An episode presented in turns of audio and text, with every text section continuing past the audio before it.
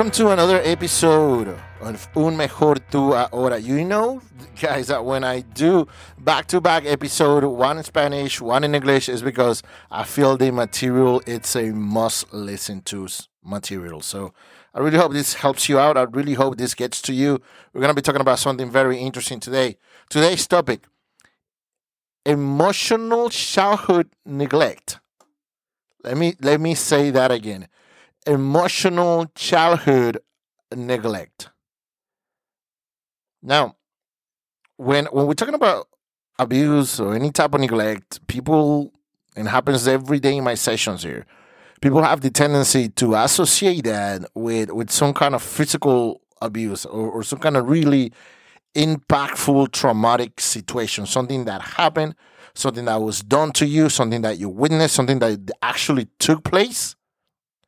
But that's not always the case. Emotional abuse or physical abuse can also be the absence. Listen to what I'm saying. This can be the absence of something. In this case, having parents that are not, were not emotionally available to you as a child. That is a concept of childhood emotional neglect. Now we're gonna jump into it, and what I'm gonna do today is I'm gonna give you nine signs that you possible struggle or are struggling or were a victim of, of such of childhood emotional neglect neg- neglect childhood emotional neglect. So we're gonna go we're gonna let, let, let's let's just jump into it. I got nine as usual. You know i do my list. So we're gonna go into these nine possible signs. Now before we go on i have to guys it's a pe- special episode also because we have a very special sponsor today. Uh, we are being sponsored today by the app journey it's one of the best mental health self care apps. It's it's got a daily journal. It's got a motivational aspect. It's got a self care aspect. It, it, helps you with depression. It, you, it helps you with anxiety. There's like so many tools built into this one app. Like I'm I'm really digging it myself. It's something I've been using myself a lot for my own mental health. Um, so I'm gonna be putting links for you to download the app, available both on Apple and Android. Uh, so check them out. Number one, difficult for you to manage your emotions. What I, what I mean by that, what what I mean with that, I always validate people's emotions. I always tell people in my sessions, your feelings, whatever you feel is valid. Uh, but that we, we do have to manage that correctly, not control, because that sends a different message. But we do have to manage that correctly because you don't want to have an emotional outburst in the middle of Walmart or in the middle of work of your worship, right? But so, but but this is the tendency when when things to get very things things have the tendency to get very emotional at the wrong place at the wrong time. If that happens to you, that is one of the signs of childhood emotional neglect. Sign number two: there's a pattern of having non-healthy relationships, and I'm not necessarily just talking about relationships like like romantic relationship just in general. There's a pattern in your life that there's all there's there's all sorts of non-healthy relationship. Hopefully you're in therapy and you're working on that. That's sign number two of childhood emotional neglect. Number three you also have this tendency to have difficulty with new relationships.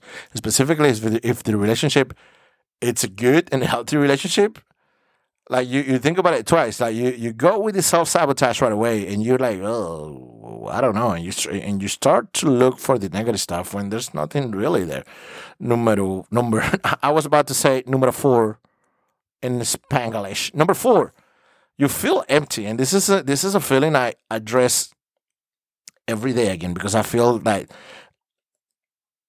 like when, when you're feeling sad, when you're feeling down, when you're feeling depressed, or when you're feeling great, like those are really usually to identify when someone's come to therapy with me and they're like they tell me i feel like this. I feel like heavy. I feel super sad.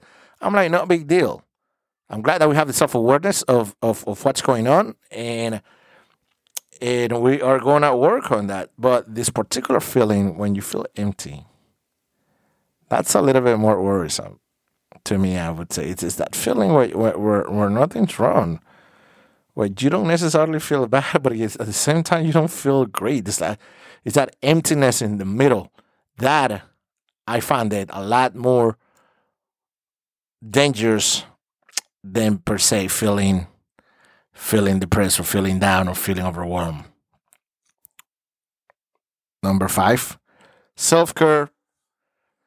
Folks, self care is really important. So, if you were a person that was a victim of childhood emotional neglect, you probably have the tendency to to care a lot about everyone else. If you have children, perhaps you're like, wow, I had a horrible childhood and I don't want my children to have that horrible childhood. So if you tried everything to overcompensate and give your children a great childhood, nothing wrong with that. Just don't forget to take care of yourself. Number six, non healthy independence. Non healthy independence. Non healthy independence. Let me explain what I'm saying. Usually, independence, to be an independent person, is something that we advocate for every day here in therapy something that we push for. But what what do I mean by independence that is not it's not healthy? It's not like I want you to be a codependent person. It's not. But when when we're talking about independence that is not healthy, it's when we when we get to such an extreme of independence that you may be you may be dying and, and, and still you don't ask for help. You may be in the middle of the road, on the side of the road, wherever it is, and if you it's an emergency and you need help and, and you're so independent that you still refuse to ask for help. Number seven, sign number seven that you may had struggle or, or currently struggle with emotional childhood, childhood neglect is, is shame. You struggle with shame. Now, don't get me wrong. Shame on you if you if you stole something, if you hurt someone intentionally. Absolutely, shame on you if you did something something really bad. If you were uh, racist, absolutely shame shame shame on you. But what I'm talking about is you're you, you're shameful of stuff that you shouldn't be ashamed of. That's that's that's the problem. Like let's say that we go to step number five and you start like, okay, I'm gonna do a little bit more of self care. I'm gonna take some time for myself, and you like ashamed of that because you took some time off from work. Nothing wrong with that. No shame on that. Number eight, that you were a possible victim of emotional childhood neglect. Very sensible to rejection. You're so sensible to rejection that that you try so hard for everybody to like you because you don't want to feel rejected.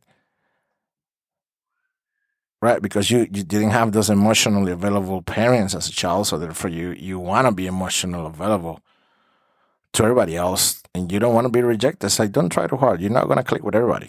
Just don't. Just take care of yourself. Absolutely nothing wrong with that. Number nine you're easily overwhelmed. Easily overwhelmed, if you feel like the minute you have an obstacle, your life begins to fall apart, that's because you're easily overwhelmed. If you if you're listening to this episode and you identify with one of them, two three, or whatever the case is, I really hope that you take that one step to go to therapy and reach out for help. And I get that therapy is one of the scariest thing to do. But do it for you, do it for your family. Once you find, let me tell you this, if you go to therapy and if it doesn't work, because that's something I hear day in, day and day after day with my new patients, and they were like, hey, we went to therapy and it didn't work, or my therapy was this, or whatever. If that happens, don't give up on you. Once you find that one person that you click with, you will find, I mean, it's just going to be such a life changing event to your life. So I really hope that you reach out and, and and go to therapy. Yeah, I advocate for therapy every single day. So those are nine signs of childhood emotional neglect. Don't forget to check out our sponsor, Journey app. We're gonna be having. I'm gonna be posting links on our social media in our um, description of this episode for you to download the app. You can download it both both for Apple and Android.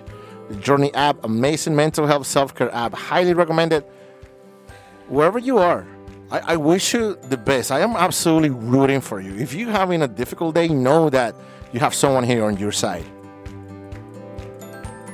I hope you're having an amazing, fantastic rest of your day.